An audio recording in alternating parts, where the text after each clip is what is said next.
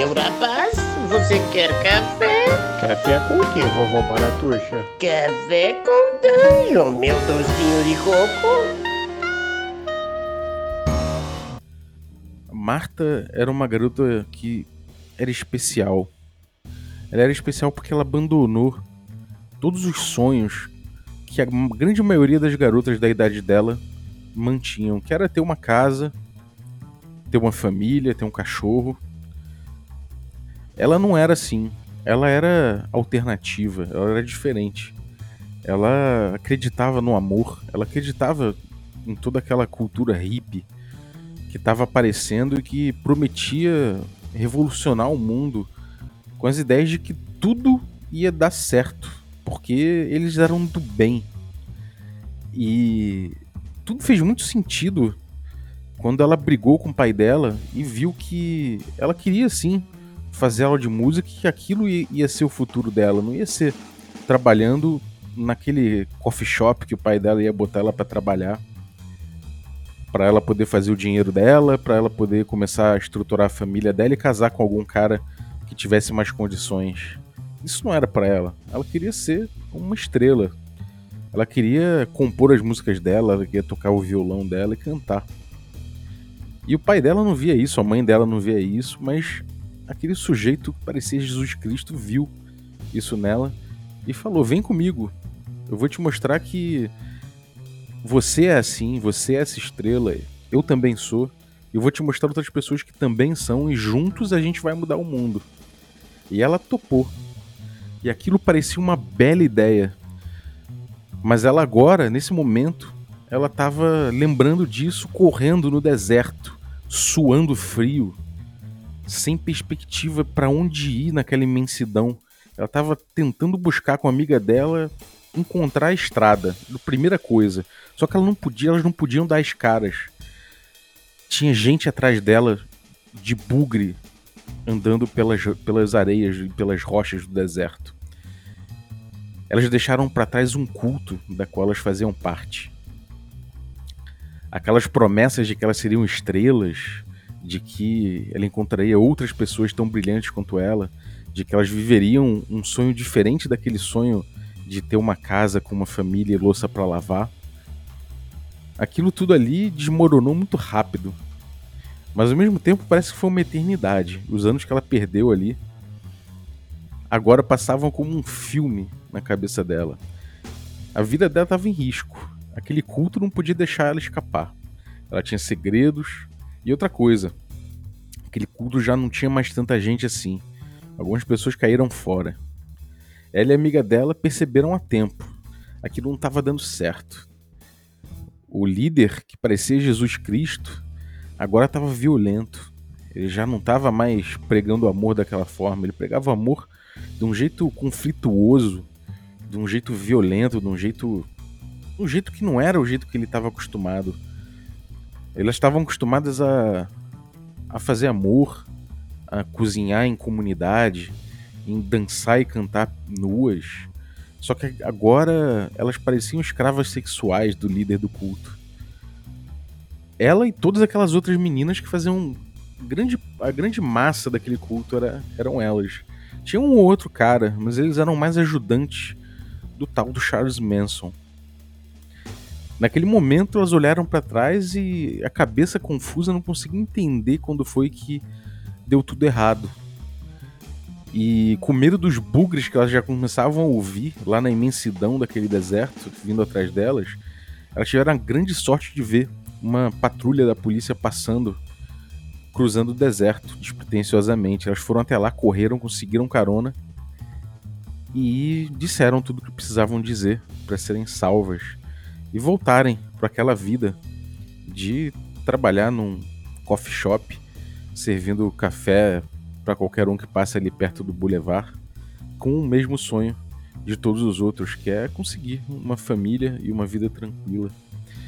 Bom, essa história é uma história que muitas meninas viveram com Charles Manson no culto que ele criou. E por mais que tenha uma coisa ou outra aí que, que são detalhes que são mais profundos e, e são detalhes que são importantes né, para entender essa, esse fenômeno dos cultos religiosos e dos cultos que se formam aí em torno de personalidades como essa, a gente tem uma coisa muito importante a ser dita aqui. Existem pessoas por trás dos cultos, existem sonhos, existem anseios. E é sobre isso que a gente vai falar hoje, aqui na coluna HP Love Coffee do Café com Dungeon. Hoje, especialmente sem a Aline Terume, porque a nossa guardiã habitual não pôde participar. Mas eu vou falar um pouquinho sobre esse culto, sobre esses cultos que se formam de uma nova perspectiva. Eu vou falar de uma perspectiva mais pessoal. Estamos aqui para mais um Café com Dungeon. Nossa manhã com muito RPG. Meu nome é Rafael Balbi e hoje eu estou aqui bebendo meu café com areia do deserto. Porque no deserto americano floresceram muitos cultos, né? E esses cultos são muito loucos, mas no mundo inteiro florescem cultos bizarros, alguns deles comprometidos com Cthulhu, comprometidos com criaturas inomináveis, né? E eu vou falar um pouco desses cultos agora, só que eu não vou pegar nenhuma literatura do Lovecraft, eu não vou pegar nenhum, nenhum livro de Cthulhu, de RPG nem nada. Eu vou pensar um pouquinho sobre, sobre alguns cultos que eu vi é, documentários a respeito recentemente, né? Como por exemplo o culto do Charles Manson e o culto do Radnishin, né? No, no que ele construiu nos Estados Unidos em torno, em torno dessa figura desse indiano, desse guru, né? Então, Wild Wild Country, o nome do documentário, inclusive. E isso me vendo esses documentários, eu eu acabei pensando no que, que cada pessoa que faz parte desses cultos levou para lá. Mas antes eu vou lembrar que você pode assinar o Café com Dungeon e ajudar a gente a criar esse conteúdo. Além disso, você participa de sorteios dos nossos parceiros, ainda recebe conteúdo extra e faz parte de um grupo de Telegram cheio de gente maneira que curte trocar ideia sobre RPG. picpay.me barra café com dungeon torne-se um assinante. Mas é isso aí, vamos lá. Quem faz parte de um culto, né? É, nos, no, nos jogos de Cthulhu, a gente está acostumado sempre a enfrentar umas, uh, uns personagens quase despersonificados no culto. Normalmente tem uma pessoa de interesse, que é o cara que estava ali pesquisando, que estava ali entrando em contato com os livros, ou que já tinha algum poder relativo àquilo ali, né? Você tem alguns cultos organizados em torno daquilo. Mas uma coisa que eu sinto falta é desse, desse aspecto pessoal, né? De cada cultista, de cada pessoa envolvida com aquilo. Parece às vezes que essas pessoas que fazem, que fazem parte desses cultos são somente aquele crédito no final do filme, né? Cultista número um, cultista número dois, cultista número três. E eu entendo que às vezes na aventura de RPG você não tem a necessidade de detalhar todos os NPCs. É melhor você detalhar conforme a necessidade narrativa aparece. Se pintar a necessidade de detalhar um NPC, você detalha, senão não precisa, senão ele pode ser esse cultista número 1, número 2 número 3. Por outro lado, quando você pensa numa aventura, quando você pensa numa estrutura de campanha, ainda mais numa, numa aventura de investigação cutúlica, pode ser um ponto de partida interessante em vez de você pensar na organização do culto, de você pensar nas magias do culto, pensar no culto através do líder dele, ou pensar no culto através das entidades que estão formando aquele culto, de repente pode ser uma boa saída você começar a pensar o culto a partir de pequenas pessoas que fazem parte dele, de pessoas que são menos insignificantes que os, que os líderes, né? Você pensar que tipo de pessoa que esse, que esse líder recruta, né? Quem é que, que é chamado por esse culto? Quem é que acaba se interessando por esse culto? Isso é uma pergunta interessante porque você acaba estruturando de repente o seu culto com outro olhar, né? É, a gente pode ter diferentes olhares para cima do material que a gente acaba produzindo. E isso permite com que a gente de repente consiga trazer mais para próximo dos jogadores certos elementos relativos a essas pessoas menores. E isso pode dar um grau humano, uma dimensão humana completamente diferente para esses cultos e para a própria aventura de Cthulhu. É, eu imagino, você quantas aventuras de Cthulhu você jogou que que a vida desses desses desses cultistas, né, menores, foi explorada. É uma coisa um pouco difícil de acontecer, pelo menos na minha experiência. Eu vi recentemente os Cultos Inomináveis, né, que é um, um jogo em que você joga com os cultistas. Isso foi uma outra inspiração aqui para esse episódio, porque nesse jogo você joga com os cultistas e você cria um culto. Né? Ele tem alguns exemplos de culto, inclusive, e passa muito pela, pela personalidade de quem criou, passa muito por quem está no comando, passa muito pela estrutura do culto e pelos grandes objetivos do culto. Mas e os objetivos pequenos, né? Aquela pessoa que está ali, de repente, num culto que, porra, por mais que o líder desse culto queira é, trazer uma nova era para o mundo em que, sei lá, com, seu, com grandes objetivos e tudo mais, às vezes aquela, aquele ajudante ali, aquela pessoa que está ali dando sua vida pelo culto, ela às vezes só só foi fisgada pelo, pela possibilidade dela encontrar com o pai dela no outro mundo, de repente, e fazer uma pergunta que ela precisa ouvir muito a resposta. Ou de repente essa pessoa tá ali porque ela precisa, ela precisa curar um, um, câncer que ela tem e ela acredita que, que seguindo aquilo ela, ela vai conseguir curar o câncer. É claro que a mente, como, até como eu falei nessa introduçãozinha, às vezes a mente da gente ela tem um objetivo e seguindo esse objetivo a gente se perde num mar muito mais louco, muito mais amplo, né? E às vezes isso é só a isca que, que o cultista tem para chegar naquele culto e depois ele até se despersonifica um pouco dentro daquela, daquela loucura né, que se estabelece. Mas, ao mesmo tempo, isso aí, às vezes, né, quando a pessoa se toca que ela não tem o que ela buscou, de que o que ela buscou ela não vai conseguir ali, e às vezes isso é a âncora que às vezes tira ela, que, que faz ela ter um estalo para ela sair dessa vida, para ela perceber que aquilo é uma furada, para ela perceber que aquilo não vai levar ela para lugar nenhum, né? É, e aí eu fico pensando como é que essas pessoas são recrutadas, o que que leva essas pessoas a seguirem um sujeito que está seguindo seus próprios objetivos ali, uma organização, uma seita grande dessas. O que, o que, que acontece para essas pessoas chegarem lá? Aí, nesse caso, a gente pode pensar nesses cultos reais que aconteceram, né? O Charles Manson, por exemplo. Ele foi atrás de meninas, basicamente. Ele estava vivendo numa época, em, em num local específico, que é Hollywood, né? Naquela época lá, dos anos, dos anos 70, que vinha dessa onda hippie dos anos 60, e continuava nessa onda hippie.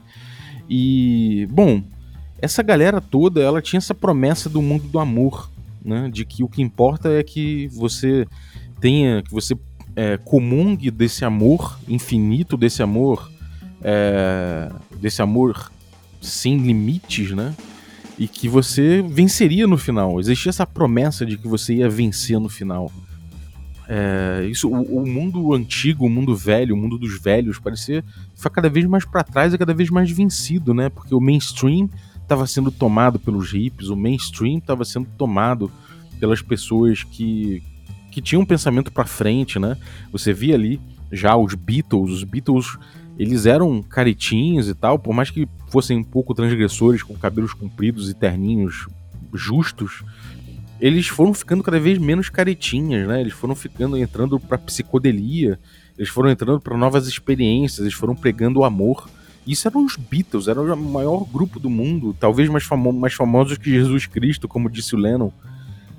É, você tinha ali os Beach Boys também, que eram uma banda também completamente mainstream, indo para o caminho da psicodelia, nas artes de forma geral, é, no teatro e tudo mais. Você tinha é, uma ideologia alternativa, né? uma coisa de improviso, uma coisa de uma coisa mais artesanal acontecendo, um papo anti-consumo.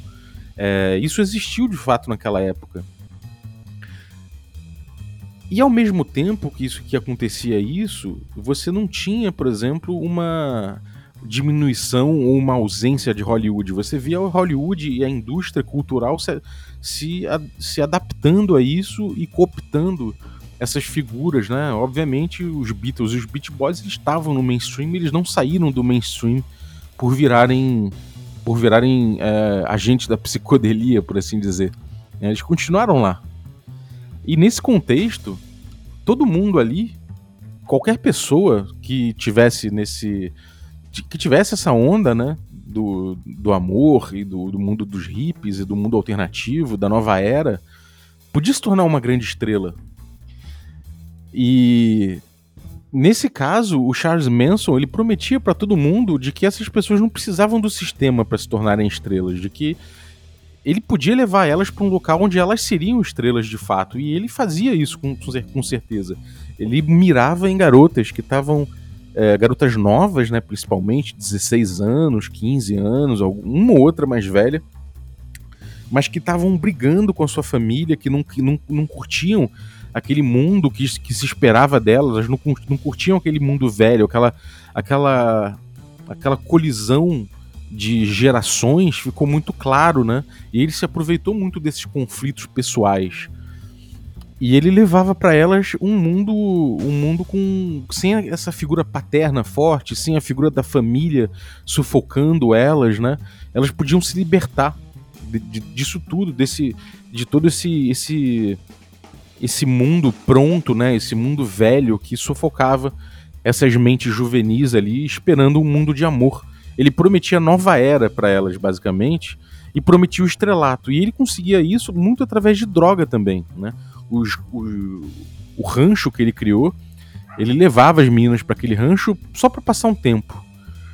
E é como se você fosse na casa de um grande amigo, só que a casa desse grande amigo é isolada e tem tudo lá tudo que ele precisa para comer ele planta ali. Às vezes ele consegue umas coisas aí, parece que eles iam no lixão do McDonald's, iam no lixão do não sei o que. O lixo era bem organizado, até eles conseguiam bastante coisa, então eles não precisavam de dinheiro para muita coisa. Tudo dava certo ali e era muito legal ficar por lá. Era longe dos pais, era longe daquelas responsabilidades. Eles só tinham as responsabilidades do agora ali. Eles não precisavam se preocupar com o governo, eles não precisavam se preocupar com com academia, com, né, com estudos, com nada. Era só chegar ali e viver e tocar o violão. O Manson, inclusive, tinha uma música ou outra. Eu fiquei chocado quando eu soube que ele teve uma relação até íntima com o baterista do Beach Boys. É, chegou a levar as meninas e ele chegaram a morar um tempo no casarão do, do cara em Hollywood. E, e, e, o, e a, os Beach Boys até gravaram uma música do Charles Manson e o Charles Manson tinha essa, essa entrada com muitas, muitas pessoas graúdas de Hollywood e do, e do showbiz, principalmente na música, porque ele queria se tornar um grande astro, né? Ele era um cara é, é, egóico, né? Ele, ele, queria, ele queria ser uma, uma grande figura, ele queria ser o, esse grande messias que ele prometia ser para as meninas, ele queria ser para o mundo inteiro. E isso era muito maravilhoso na mente das pessoas. Eles viam esse cara desprendido que morava num rancho é, isolado, que era um, inclusive um set de filme de Bang Bang abandonado. É, o, o, Tarantino até explorou isso, no, era uma vez em Hollywood. E, e aquilo parecia um sonho para muitas, muitas meninas, né? Elas conseguiam viver do que tinha ali com outras meninas igualmente bonitas, iguais a elas. É, tinham orgias ali que elas faziam com o próprio Charles Manson e com outros caras que apareciam. Eventualmente tinham grandes estrelas aí de Hollywood que apareciam para participar desses momentos e dessas orgias e tudo mais.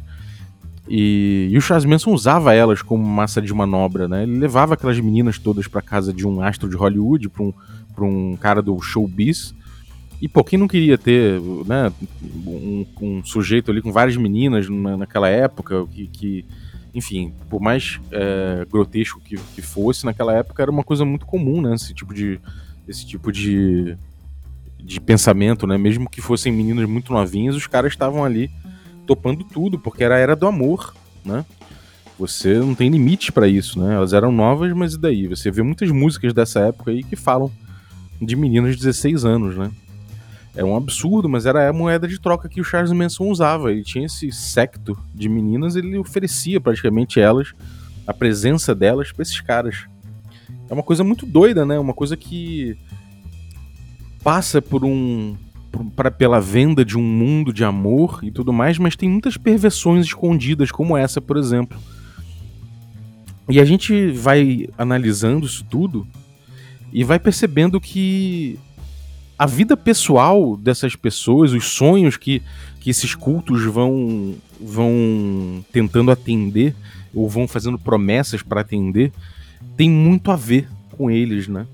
Então, se você começa a deixar um pouco de lado o Charles Manson, esse grande fenômeno que normalmente é abordado nos documentários, e começar a olhar um por um, né? Cada pessoa ali, você vai ver que cada pessoa tem um anseio, né? Que precisa ser atendido, e é em cima disso que o líder do culto vai. Né, em cima dessas necessidades psicológicas, em cima desse, desse tipo de coisa. E isso modela muito o culto, talvez modele muito mais do que, do que simplesmente a, a intenção do cara que está modelando o culto, né? Ele tem os objetivos dele. Qual era o objetivo dele? O objetivo dele era ser um grande rockstar. Mas os meios que ele conseguiu foi modelar o culto dessa forma que as pessoas conheceram. É claro que aos poucos tudo vai dando errado e tem esse momento em que tudo de fato dá muito errado. Isso a gente pode ver também com o Radnish, né? O culto do Radnish, né? O, o Audio Wild Country, que é o documentário que fala sobre isso, é muito curioso, porque ele é um indiano que só que tem problemas no seu grande culto que ele cria no exterior, na, na Índia, né? Ele, ele cria esse culto, é, ele prega coisas realmente bonitas, ele prega muitas é, também palavras de amor, ele prega o desprendimento do corpo, ele, pega o, ele prega o desprendimento dos bens materiais, é uma coisa constante nesses cultos, né? Esses cultos eles percebem que se você tiver influência você não precisa de tanto dinheiro assim. Você consegue as coisas sem dinheiro necessariamente, né? Então o Radnish ele tinha toda essa ideologia também e e também pregava o transe, também pregava as drogas, né? Isso tudo leva a estados alterados de consciência que fazem as pessoas sentirem o que elas querem, né? O que elas almejam e, e eles controlando isso e controlando os anseios das pessoas naquele culto, entendendo o que cada um daqui deles quer ali dentro, eles começam a recrutar mais, eles começam a ter mais gente, ter mais influência, mais poder.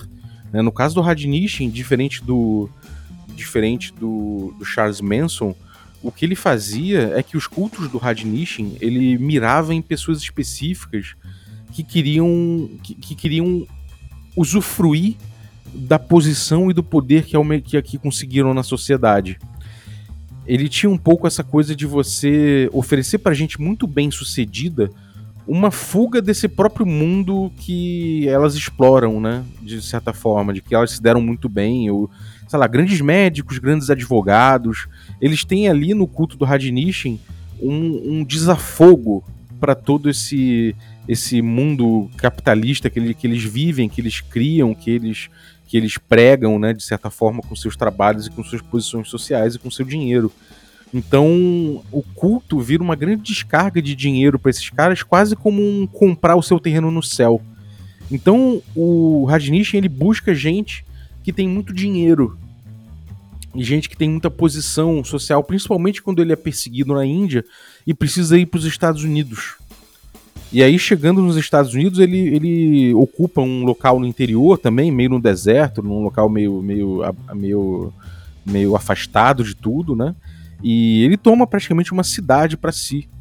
E como as pessoas que ele que comungam com ele, que fazem parte do culto dele, acompanham ele para todo canto, aquilo começou a virar uma pequena comunidade, essa comunidade foi se desenvolvendo, foi crescendo, foi incomodando as pessoas em volta, né? Porque era uma comunidade no interior dos Estados Unidos que via orgias e via gente pelada correndo em transe e tudo mais.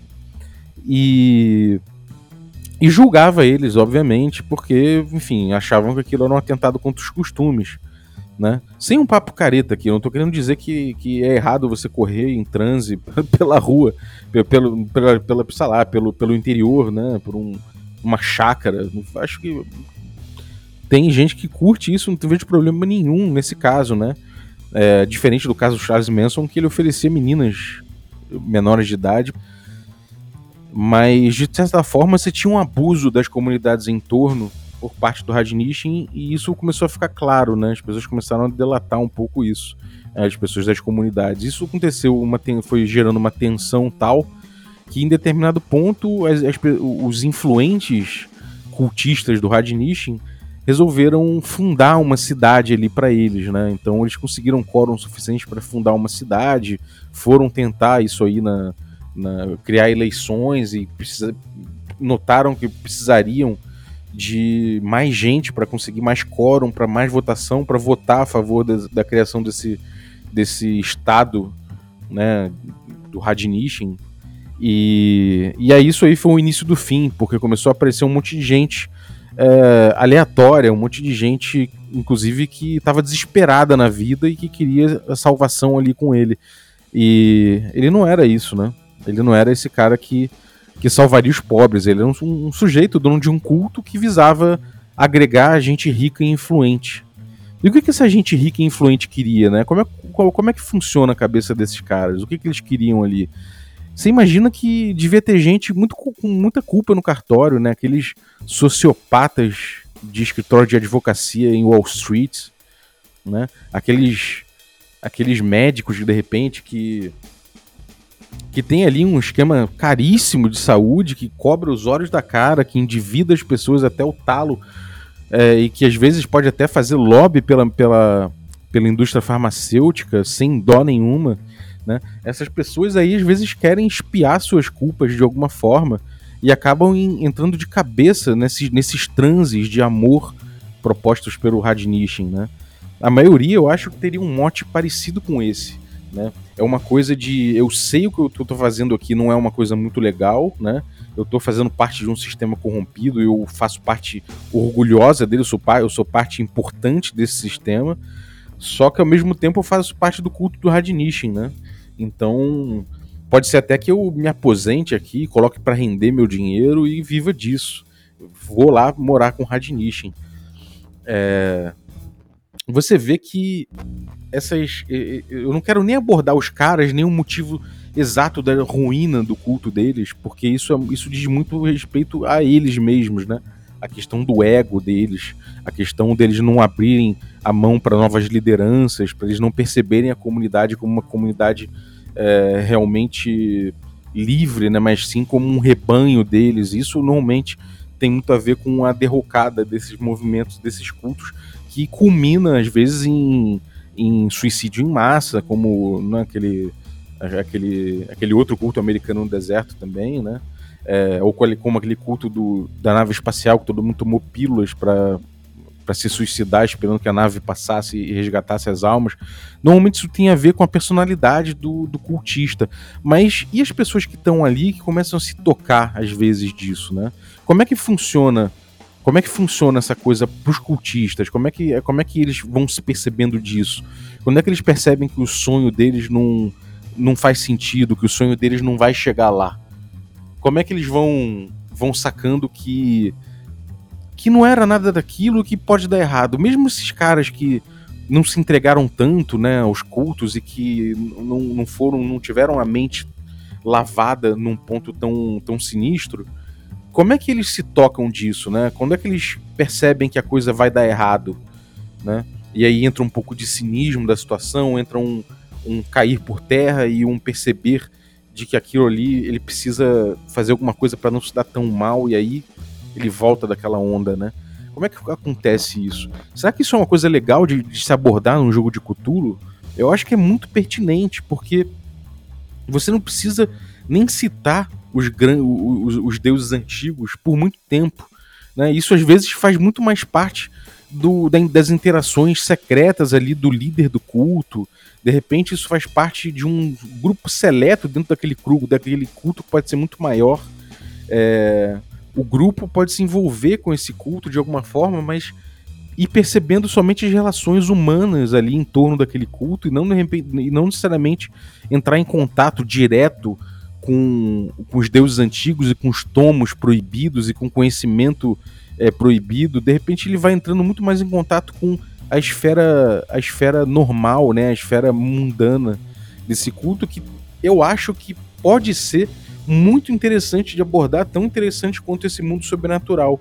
E uma coisa curiosa disso é que uma vez que você é, reforça de repente esse lado humano, humano desses cultos, fica é, de repente fica mais mais plausível e mais possível, mais fácil até de você imprimir um horror cósmico quando você chegar finalmente naquele ponto em que você vê o que está por trás daquilo e você começa a contrastar uma, uma coisa completamente etérea e fora da realidade com anseios muito pé no chão das pessoas, né? Então isso pode dar esse paradoxo grande, pode, é, pode, pode ajudar você a pintar o horror cósmico na sua mesa. Eu não sei se estou viajando muito a respeito disso, mas é um tema que eu gosto muito. Esses cultos, esses grandes, é, esses grandes líderes de culto também são, são muito interessantes. Mas eu resolvi pensar um pouco pelo lado dos cultistas, né, dos menores, desse, desses, desses Zé Ninguém, ou desses caras sem nome, né, desse cultista número um, cultista número dois Alguém já, já chegou a estabelecer uma campanha inteira em torno de um cara desses? Alguém chegou a, a, a desenvolver um, algum desses cultistas menores, assim, de alguma forma? Né? Eu acho que é possível que tenha acontecido. Eu mesmo, numa, numa aventura que eu joguei, não era, não era mestre, acabou que a gente explorou um pouquinho um, um desses caras, né? Um dos cultistas, mas a gente viu que não tinha muito jogo por ali e acabou não, não, não, não enveredando por essa área. Mas talvez se tivesse enveredado teria sido curioso, teria sido de repente interessante entender o culto a partir dos olhos das pessoas que foram fisgadas, né, pro culto, das pessoas que têm interesses menores ali, das pessoas que estão ali por, sei lá, por questões pessoais e não necessariamente por grandes é, promessas de, de poder infinito e de virar deuses e de, sei lá, é uma coisa curiosa, né? Eu acho que é, uma, é um fenômeno psicológico que vale a pena ser explorado aí. E aí, quem quiser dar uma olhada, vale a pena ver o Wild Wild Country do Radnishin. Tem também alguns documentários que saíram aí, não só em filme, mas em série também, sobre o Charles Manson. E alguns deles, eu acho que teve o mais recente agora, eu, eu não lembro o nome exatamente agora do documentário em série, mas ele fala bastante de cada pessoa que estava envolvida no culto do Charles Manson, inclusive porque eles participaram, alguns deles participaram do julgamento, né, como réus e alguns como, como testemunhas porque se porque saíram do culto e tudo mais.